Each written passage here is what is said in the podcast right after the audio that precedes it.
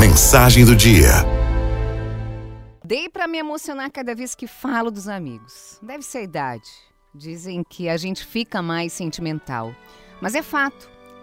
Quando eu penso no que tenho de mais valioso, os amigos aparecem em pé de igualdade com o resto da família. E quando ouço pessoas dizendo que amigo, amigo, amigo, amigo mesmo, a gente só tem dois ou três, eu empino o peito e fico até meio besta de tanto orgulho. Eu tenho muito mais do que dois ou três amigos. É uma cambada. Não é privilégio meu. Qualquer pessoa poderia ter tantos amigos assim. Mas me diz, quem é que se dedica a cultivar amizade? Fulano é meu amigo, Cicrano é minha amiga. É nada, são conhecidos. Gente que cumprimentamos na rua, falamos rapidamente numa festa, de repente, até sabemos uma fofoca pesada sobre eles, mas amigos, nem perto. Alguns até chegaram a ser, mas não são mais, por absoluta falta de cuidado de ambas as partes. Amizade não é só empatia, é cultivo. Exige tempo, disposição e o mais importante, o carinho não precisa, nem deve, vir acompanhado de um motivo. As pessoas se falam basicamente nos aniversários, no Natal ou para pedir um favor. Tem que haver alguma razão prática ou festiva para fazer aquele contato. Pois para saber a diferença entre um amigo ocasional e um amigo de verdade, basta tirar a razão de cena.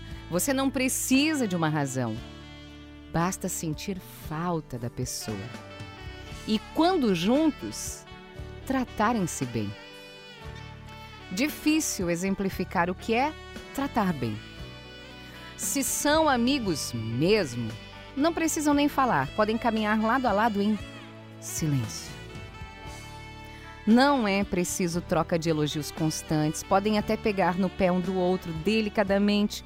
Não é preciso manifestações constantes de carinho, podem dizer verdades duras, às vezes elas são necessárias mas há sempre algo sublime no ar entre dois amigos de verdade.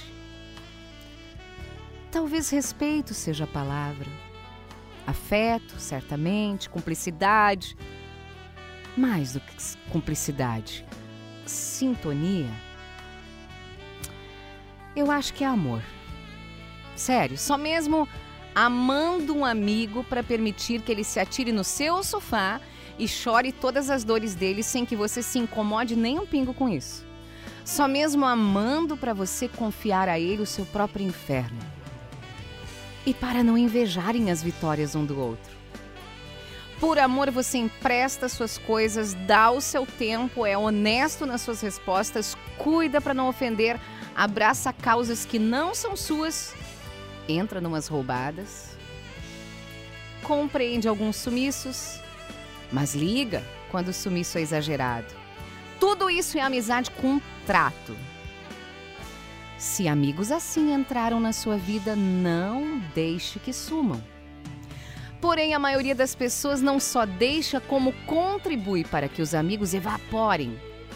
Ignora os mecanismos de manutenção, acha que a amizade é algo que vem pronto e que é da sua natureza ser constante sem precisar que a gente dê uma mãozinha. E aí um dia nós abrimos a mãozinha e não conseguimos contar nos dedos nem dois amigos para valer.